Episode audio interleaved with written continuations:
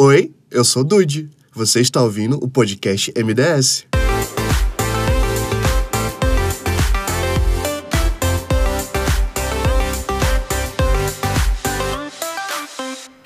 Sejam todos bem-vindos ao podcast MDS. Estamos começando uma nova temporada desse projeto, o primeiro episódio de 2023, e eu aqui estou muito bem acompanhado. Eu estou com Leonardo Vieira, que é historiador, museólogo e produtor cultural, e que atualmente ocupa o cargo de coordenador do Núcleo de Museologia e Acervo do Museu da Diversidade Sexual.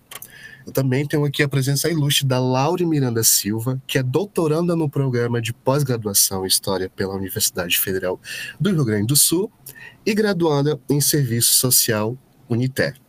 A gente está aqui reunidos hoje para poder falar sobre um feito muito importante para a história do Museu da Diversidade Sexual, que é o lançamento do livro Acervos e Referências de Memória LGBTQIAP+. Eles, esse projeto ele surge, esse livro ele vem num contexto assim que o museu já completou 10 anos, então ter esse projeto junto com a gente, com diversos pesquisadores de diversas frentes das esferas LGBT, é muito importante para nossa história.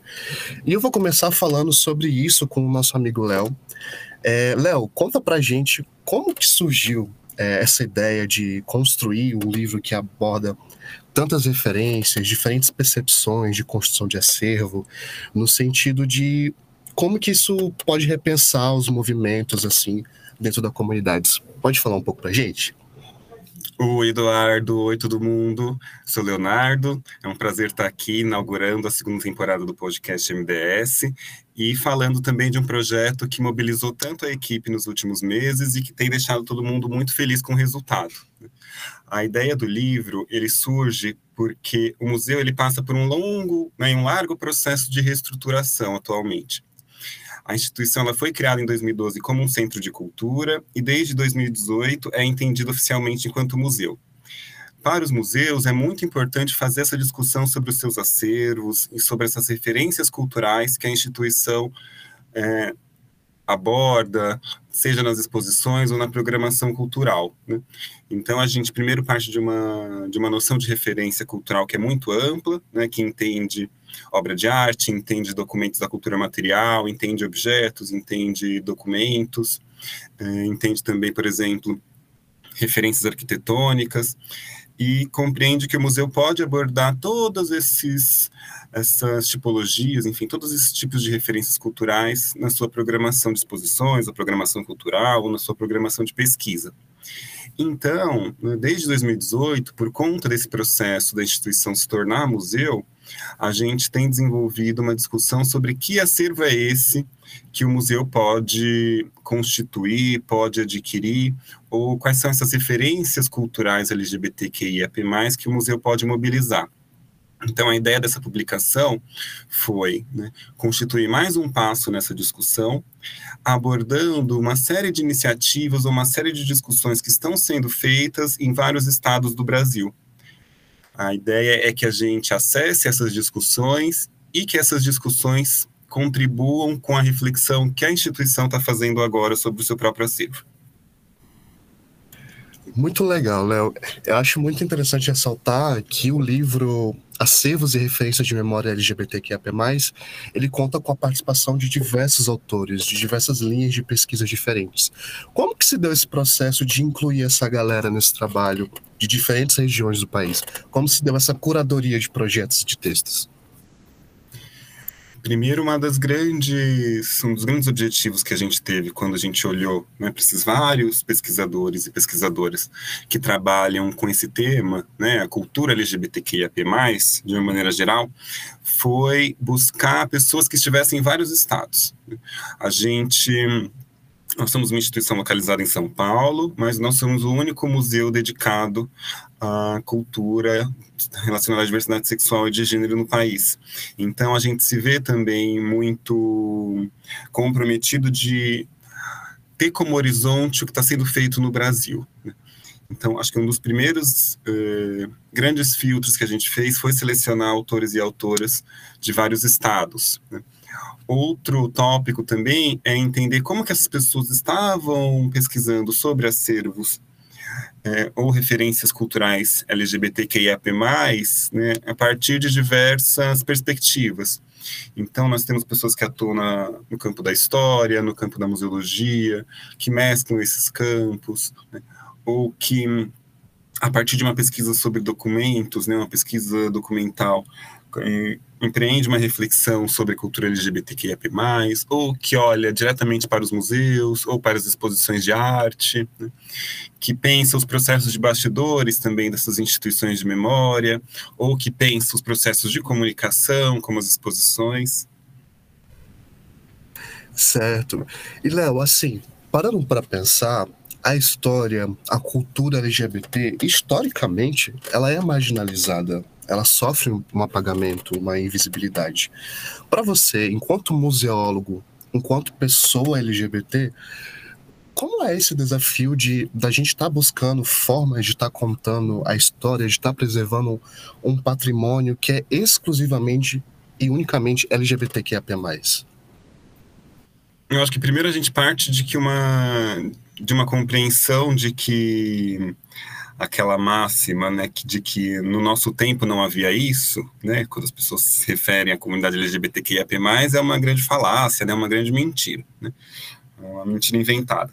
Então, a gente, acho que ah, estamos aqui num lugar muito privilegiado de valorizar, né, de identificar a existência dessas referências e a identificar a existência da própria comunidade né, ao longo da história e uma grande responsabilidade também de trazer essas referências e de fazer com que essas referências dialoguem com o público né? e com os variados públicos que o museu pode ter e tem também. Então, acaba sendo uma, algo muito prazeroso, que exige uma dedicação, que exige um compromisso político e um compromisso ético, e que dá frutos muito é, frutos muito interessantes, frutos muito é, prazerosos, digamos. Certo, e é exatamente falando sobre essa questão do, dos benefícios de todas essas pesquisas, de todo esse material, de todo esse compilado de, de projetos que reforçam tanto a importância de discutir isso. Vamos falar um pouco de expectativa, né? É um projeto lindíssimo, grandioso para a história do, do Museu da Diversidade Sexual. É, você também tem diversas linhas de pesquisas, você, tem, você gosta da pesquisa também, pelo que eu, que eu é, tenho compreensão. E quais os, os objetivos assim, do lançamento desse, desse livro, né? Onde, você, onde vocês querem que ele chegue? É, quais as expectativas em relação a esse lançamento? Acho que as expectativas são muito altas. A gente, o livro em si, né, já dá uma satisfação para a equipe muito grande. A gente conseguiu reunir autores e autoras muito importantes, seja porque já tem uma carreira consolidada, seja porque estão iniciando discussões, né, empreendendo discussões em variados campos, que têm sido muito interessantes. E, então, o livro por si só já é um produto muito bacana para a instituição e muito bacana para o campo interessado nas discussões sobre cultura LGBTQIAP+. Porém, a gente compreende que esse livro pode ter muitos frutos. Uh, um deles né, é entender onde estão essas referências culturais seja em acervos ou instituições ou coleções privadas, e entender como é que o museu, por exemplo, pode adquirir ou pode pesquisar essas referências, pode comunicar essas referências para o público.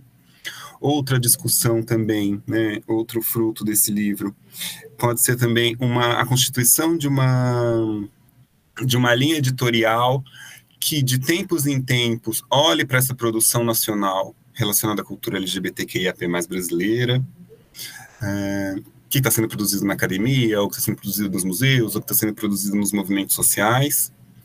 E talvez uma grande, um, grande fruto que esse projeto pode trazer também é trazer para a instituição e para esses autores possibilidades de parcerias mais próximas. Né? Então, como que o museu pode fortalecer uma iniciativa que está sendo feita é, em outro estado? Né? Como que o museu pode apoiar ou atuar em conjunto com essa instituição. Né? E como que esses diversos agentes constituem ou fortalecem um campo da memória, o campo da história, o campo da museologia relacionado à cultura LGBTQIA+, né? como que a gente pesquisa de uma forma mais... Um, mais firme e mais estruturada essas diferenças, como que a gente vai, pode valorizá-las, como que a gente pode, é, enfim, comunicá-las de diversas formas. Né? Então, acho que essas são três grandes frutos que podem surgir a partir da publicação.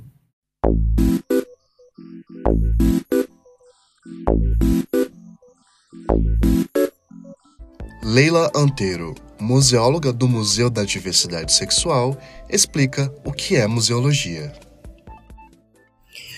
A museologia é a ciência que estuda a relação entre patrimônio e sociedades. Esse patrimônio tanto pode ser material, através da musealização de obras de arte, vestígios arqueológicos, minerais, por exemplo, como também podem ser imateriais, através da musealização de danças, ritos, documentos natos digitais, entre outros. Valdizia Rússio chama de fato museal a relação entre o homem e o objeto dentro de um espaço que pode ser um museu. Contudo, é importante lembrar que a museologia não se restringe a esse espaço. Um exemplo muito utilizado é que a museologia não é a ciência dos museus, assim como a medicina não é a ciência dos hospitais. Os museus comunitários e os museus de território são bons exemplos de fazer museológico que podem ocorrer fora do espaço do museu.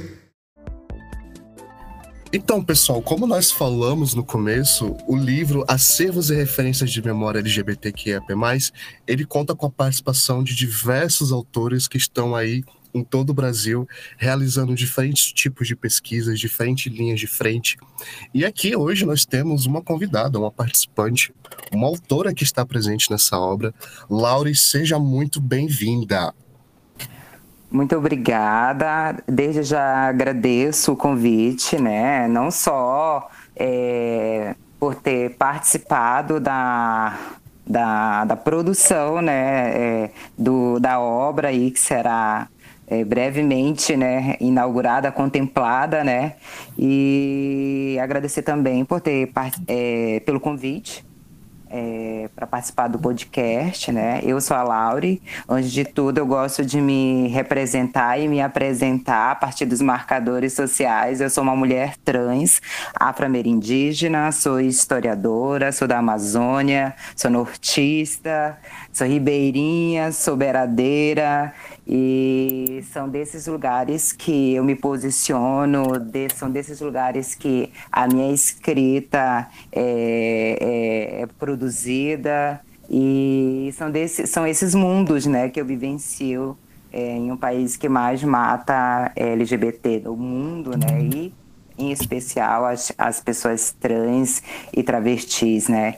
Então é, é, é, um, é uma questão de resistência eu estar aqui, de sobrevivência, né? É, sendo que a maioria de nós trans e travestis estamos em vulnerabilidade social, né? 92% da população trans não estão nas universidades, não estão nesses espaços, não estão nos museus LGBTQIA+, né? estão na prostituição. Então, nesse sentido, são esses posicionamentos políticos né, e, e também éticos que eu me posiciono aqui nesse podcast e em outros eventos quaisquer que virão e que já participei. Então, será um prazer estar aqui dialogando com vocês. Perfeito, Laure. É extremamente simbólico, é extremamente importante você ressaltar suas lutas, os seus princípios e uh, os seus objetivos né, é, de jornada enquanto pesquisadora, enquanto corpo político. Muito feliz e muito grato por ter você aqui conosco nesse momento. A pesquisa de Laure, né, o título da participação dela no, no, livro se chama Reflexões e Desafios para Salvaguardar Memórias LGBTQIA+, em Rondônia. É, Lauri, eu fico muito feliz de você trazer essa abordagem, porque eu também sou uma pessoa nortista. Eu vim do extremo norte do país, sou roraimense. Ah, que e, legal! E, e, nós lá, enquanto pesquisadores, enquanto comunicólogos, que é do eixo de, de pesquisa que eu venho, nós sempre ressaltamos bastante essa questão da invisibilidade da cultura nortista, tanto musical quanto teatral e nos mais diversos segmentos que existem na cultura. E para você, como foi esse processo? O que que impulsionou você a entender o apagamento da cultura nortista e querer abordar a ausência de acervos e museu LGBTQIA+ em Rondônia? Então, é, toda essa minha, essas minhas, essas, esses meus questionamentos, é, essas questões que envolvem né, a, o porquê da minha inserção é, nas produções acadêmicas, se tratando dos estudos de gênero e de sexualidade na Amazônia Ocidental, em especial em Rondônia, que é o local, né, o meu estado de origem, é, foi no sentido de que eu senti a ausência né, e um silenciamento e, ou, ou ocultamento dessas questões na historiografia regional. Né? E em especial na historiografia da Amazônia, né?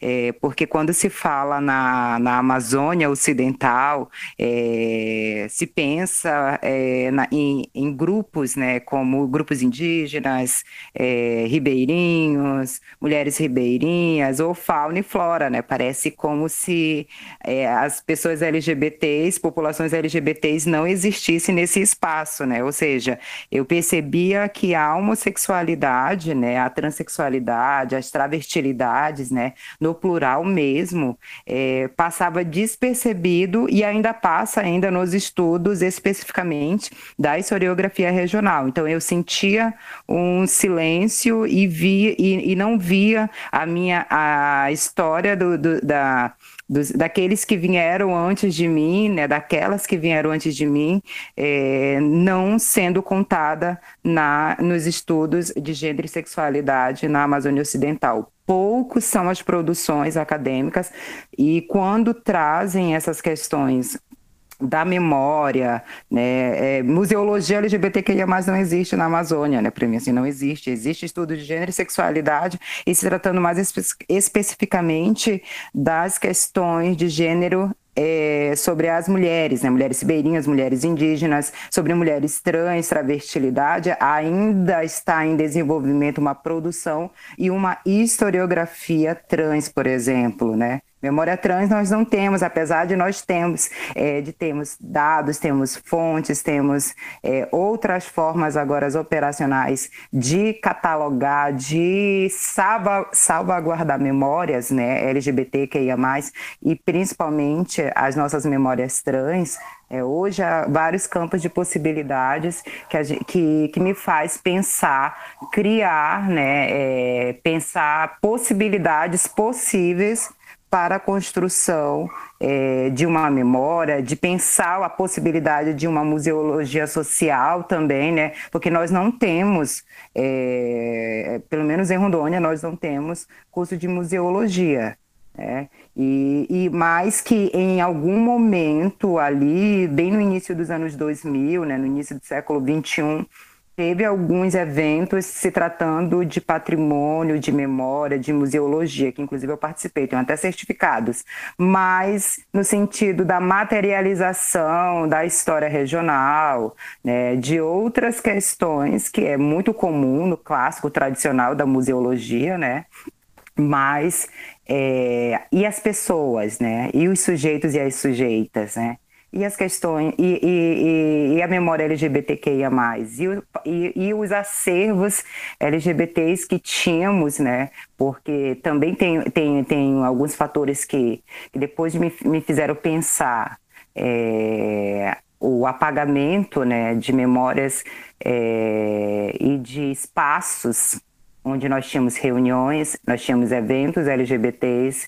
e teve uma vez, é, que foi na Universidade Federal de Rondônia, que estava exposto dentro da universidade é, como se fosse um itinerário assim sobre, é, é sobre, é, expo, com exposições fotográficas né, é, de militantes LGBTs em Rondônia inclusive um, uma exposição do primeiro LGBT que ia mais militante é, que foi assassinado na Amazônia Ocidental, que é o Paulo Santiago, que é é, que, está faz... que é personagem da minha tese de doutorado, onde eu estou fazendo uma microbiografia dele, porque também é muito esquecido dentro da própria comunidade LGBT, sendo que ele foi protagonista do movimento LGBT. Então, até mesmo a nossa comunidade, assim, aí eu vou fazer críticas mesmo, né? Porque eu não tenho papas na língua, eu falo mesmo.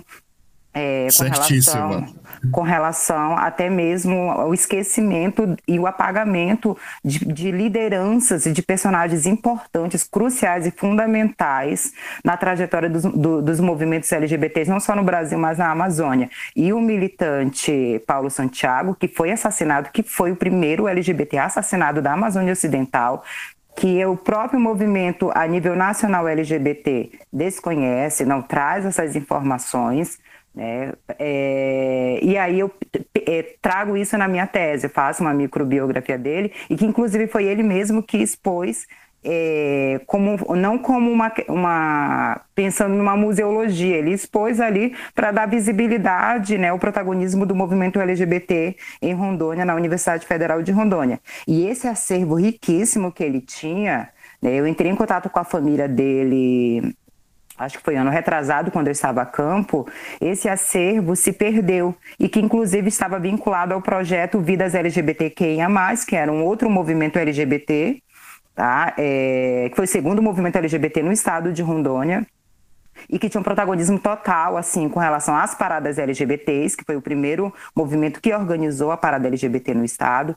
Então, isso né, para a sociedade é uma perda muito grande, né, na questão patrimonial, na questão histórica, na questão memorial do movimento LGBT. Né? Então, assim, é, as minhas preocupações, os meus questionamentos, não que eu vou conseguir superar, não que eu vou conseguir resolver, sanar todos esses problemas da memória, da museologia, do, do, da biblioteconomia também, do patrimônio histórico LGBT na Amazônia, mas eu vou, na minha tese, eu penso em, em uma continuidade de que outros e outras pesquisadores e pesquisadoras LGBTQIA+, possam dar continuidade nesse meu empreendimento, né? Porque eu mostro caminhos, né? É, trago trago as narrativas de personagens é, LGBTQIA+, sobreviventes e daqueles que vieram antes de nós, né? Até mesmo as primeiras trans, é, que que corroboraram né, com o movimento LGBT, que criaram o primeiro movimento é, trans em Rondônia, né, mas eu não consigo resolver isso, eu não vou conseguir resolver essas questões é, toda na minha tese, né? Mas eu estou criando possibilidades para que a gente possa caminhar juntas e juntos, né, pensando numa construção, não numa. Eu, aí eu não aí é, é, seria muito audácia eu pensar numa museologia LGBTQIA, sendo que a gente não tem uma, uma faculdade, não temos curso específico, mas pensar mesmo entre história e memória, é, a, acervo mesmo, de pensar depois esses materiais que eu tenho, acho que eu sou a única pesquisadora trans LGBTQIA+, que tem esses materiais guardados no meu drive. Então, assim, eu tenho bastante materiais que depois é, que eu terminar a tese, eu pretendo dar uma continuidade de... de... E aí eu penso numa história pública também, é, de disponibilizar isso para que todos e todas tenham acesso, sabe? Então, é nesse sentido que a minha pesquisa é, e se dá e se constrói. Né? É claro que eu também penso numa. É, li poucos materiais da, da museologia social, né? porque senão eu levaria décadas para poder é, terminar a tese, mas tem alguns autores e autoras que eu, assim, eu tenho maior respeito e, e que vejo sendo extremamente necessário para pensar essas questões mas é, é, nesse sentido assim que eu penso que a gente pode construir algo juntas e juntas, né? Certo, Laura. Você falou uma coisa muito importante sobre a questão de pluralizar, pluralizar as narrativas, os corpos, as, as, as contribuições. E nós, enquanto nostistas, é importante sempre ressaltar essa questão de polarização, porque nós somos resistências, nós somos comunidades. São discussões e recortes e falas totalmente diferentes quando a gente está falando da mulher, da mulher nostista, da, da mulher amazônica, da travesti amazônica. Então, nesse cenário é muito importante a gente estar tá trazendo o nome dos protagonistas que fazem parte todas essas discussões, que estão compondo essa história junto com a gente, porque nós somos comunidades. É uma coisa que, inclusive, Laura, eu gosto de estar ressaltando em textos e até em discussões com amigos mesmos que fazem parte de, de, de outras orientações sexuais, de, de que, que estão é, pesquisando outras coisas, porque eu acho que são nós somos resistências, é importante pluralizar, colocar um Szinho no, no final de tudo.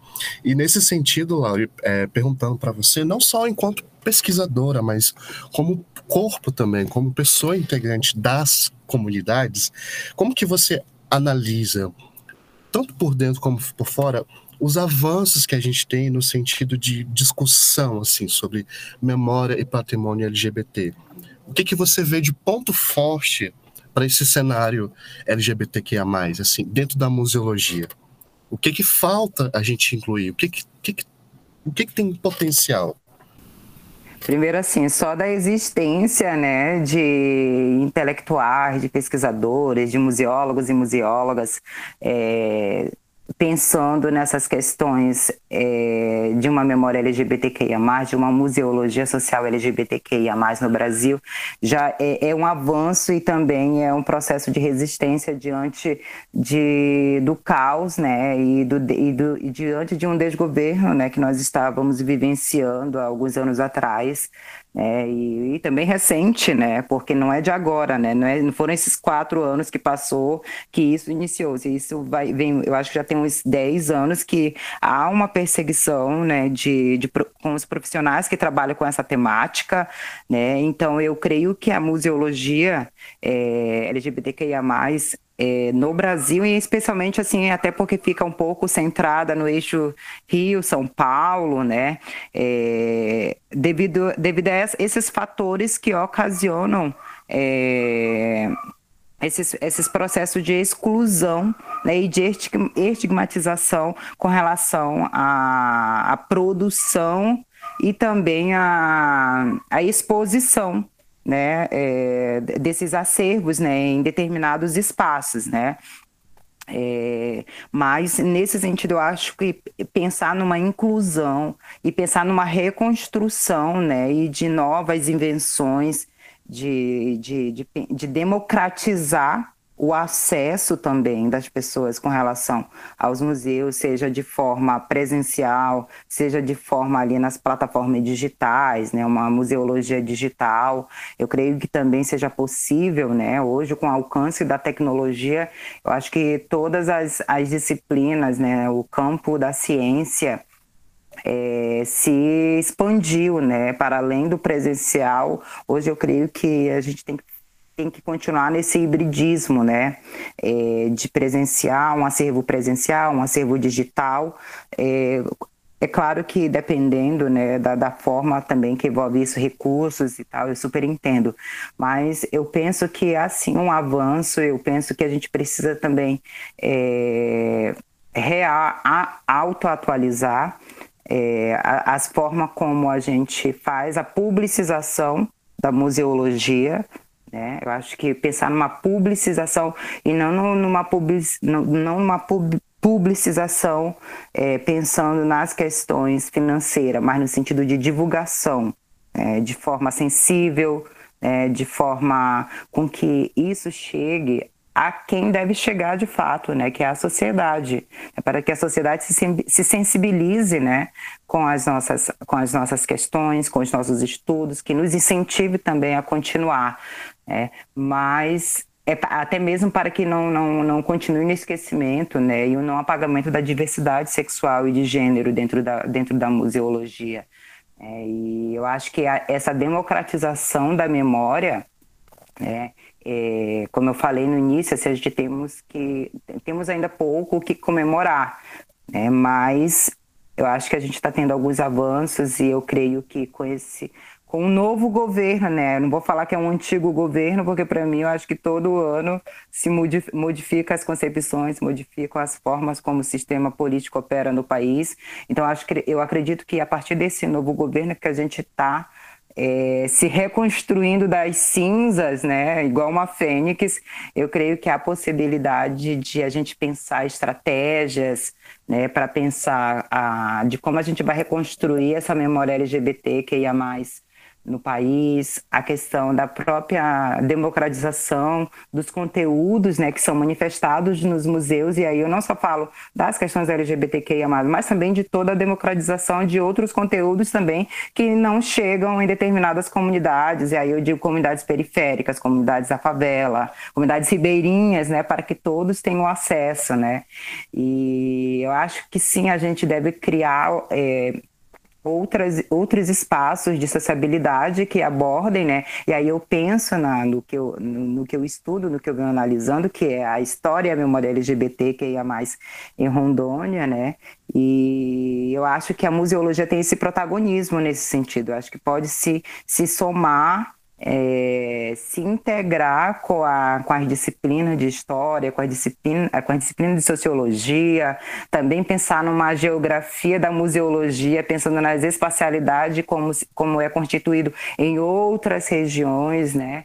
E, e, e assim, nesse sentido, a questão é, de, de propor reflexões, né? sobre esse futuro que, que está, ao mesmo tempo que está distante, mas também tão perto, né, de a gente construir alternativas para a gente superar as questões da violência LGBTQI fóbica. Né, então, assim, a, eu penso que a museologia LGBTQIA+, não é só uma exposição, mas também uma reivindicação, é um posicionamento político, é uma forma como a gente está mostrando as nossas nossos corpos transgressores, né, subversivos, a um sistema que historicamente nos exclui, nos estigmatiza e a gente está dizendo que a gente vai sobreviver e vamos mostrar quem somos e continuaremos na luta, né, seja audiovisual, seja é, de uma forma presencial, falando das nossas narrativas, porque narrativas também faz parte da museologia, né, então sem as narrativas, a museologia para mim não seria, não, não teria, não teria eficácia, né? Porque eu acho que é a partir das narrativas, das nossas narrativas, das nossas vivências e daqueles, principalmente pensando naqueles que vieram, daqueles e daquelas que vieram antes de nós, que a gente não pode ser silenciados, apagados das nossas memórias e das nossas histórias, né? Para que assim, eu acho que a, a museologia nesse sentido, é, faça o seu papel social, né, de fato. Eu acho muito bacana a, as falas da Laure, né? principalmente porque quando a gente pensa numa museologia LGBT e tem como referência né, alguns dos, desses autores que encabeçam essa discussão aqui no Brasil, e aí eu estou falando do Jean Batista e do Tony Boita, né? a gente pensa numa museologia que se dedica à diversidade sexual e de gênero no país, mas também que parte desses lugares físicos e simbólicos que são periféricos. Então a gente está falando de uma de uma museologia que é produzida nos interiores do país, que é produzida geralmente em iniciativas museológicas de pequeno e médio porte, e que não é uma museologia hegemônica, não constituem ou não se dedicam a narrativas hegemônicas. Então, é, é interessante também que a gente está falando de uma corrente de, de pensamento e de uma prática profissional, de uma prática cultural que, por essência, se dedica a, a essas referências, a esses patrimônios, a essas memórias e a essas vivências que estão fragmentadas, que estão em outros espaços uh, de poder, que não nos grandes centros, né, que não nas grandes instituições. Então, a fala da Laura também traz muito também essa reivindicação e, com, e é, é muito interessante de ver como isso dialoga com a, a museologia LGBT de uma maneira muito profunda.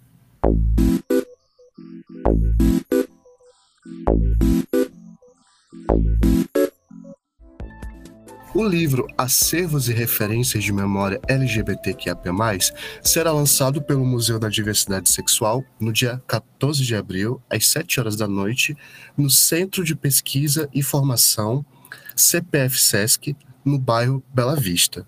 Será muito maravilhoso ter a presença de todos vocês lá.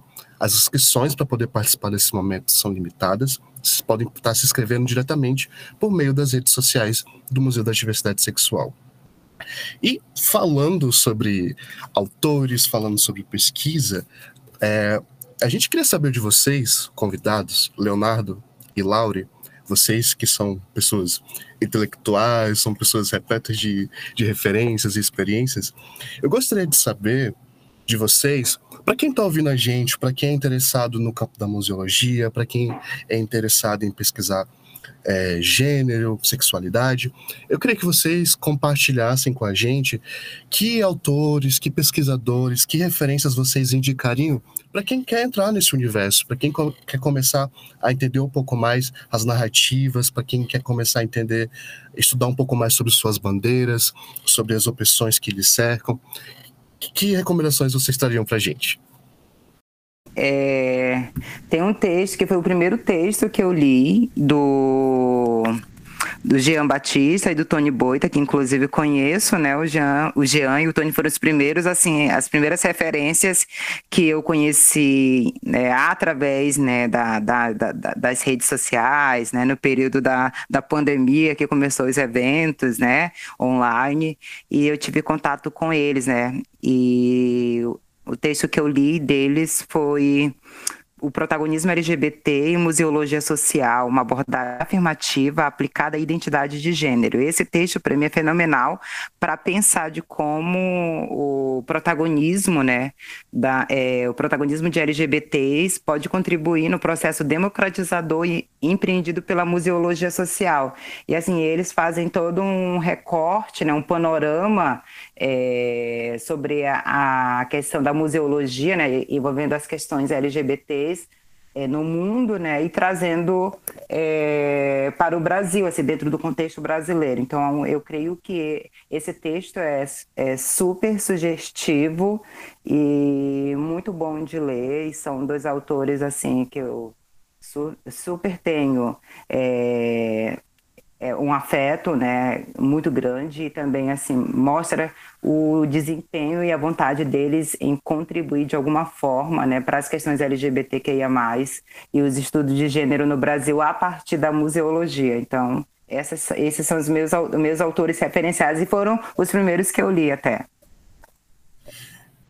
Eu vou começar também indicando mais uma produção do Tony Boita, que é um livro decorrente da dissertação de mestrado dele, que se chama Museologia LGBT, Cartografias das Memórias LGBTQI+, em acervos, eh, patrimônios, monumentos e museus transgressores. Então, dá um panorama de como que a, essas referências culturais relacionadas à diversidade sexual e de gênero têm sido abordadas por organizações da sociedade civil ou instituições como museus e arquivos. Então, acho que é uma publicação bem bacana. Quero aproveitar também para indicar a revista Memórias LGBT+, que reúne em, nas suas várias edições uma série de textos curtos, mas que abordam perspectivas muito interessantes de iniciativas e discussões que são desenvolvidas também no Brasil como um todo. E queria indicar também alguns textos da, de uma autora chamada Janine Escobar, que traz uma perspectiva e traz uma discussão sobre a constituição de uma museologia lésbica. Né? Então, acho que contribui também muito para esse debate, trazendo essa pluralidade de corpos, essa pluralidade de perspectivas, e enfim, tem, são produções muito bacanas, super recomendo. Nós estamos chegando ao fim do primeiro episódio da nova temporada do podcast MDS. Foi um papo muito enriquecedor, muito bonito. É, o lançamento desse livro para o Museu da Diversidade Sexual vai ser muito simbólico não só para a instituição, mas para as comunidades, para os pesquisadores. É um momento muito bonito para a nossa história. Queria muito agradecer a participação do Léo, Queria muito agradecer a participação da Laure. Foi um papo maravilhoso, a gente poderia ficar horas falando sobre, foi muito legal de estar compartilhando esse momento aqui com vocês. E queria agradecer também a você, ouvinte, que está ouvindo a gente aqui até o final, até agora, nesse papo intelectual, nesse papo imersivo, mas que sempre gera muitas discussões, a gente vai para muitos rumos, e a tendência aqui é, é essa, que a gente continue falando, que a gente continue abordando diferentes recortes a nível nacional. Muito obrigado pela participação de vocês, Leonardo e Laure. Eu que agradeço, tá? Desde já, novamente, é, a, a, todos e todas e todos que é, irão ouvir, né? É, estão ouvindo ou estão ouvindo esse podcast. Muito obrigado, Eduardo. Muito obrigado, Laure. É, vai ser um prazer, enfim, compartilhar essas reflexões com vocês, seja pelo podcast, seja pela publicação. E colocamos sempre o museu à disposição para continuar essas discussões e para ouvir também é, esse feedback do público, para a gente entregar é, produtos, entregar é, iniciativas que estejam cada vez mais em diálogo com os desejos de todos. Então, muito obrigado.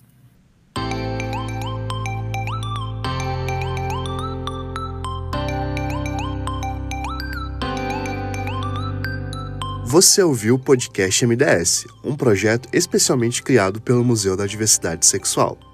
Siga as nossas redes sociais e acompanhe a nossa programação. Até a próxima!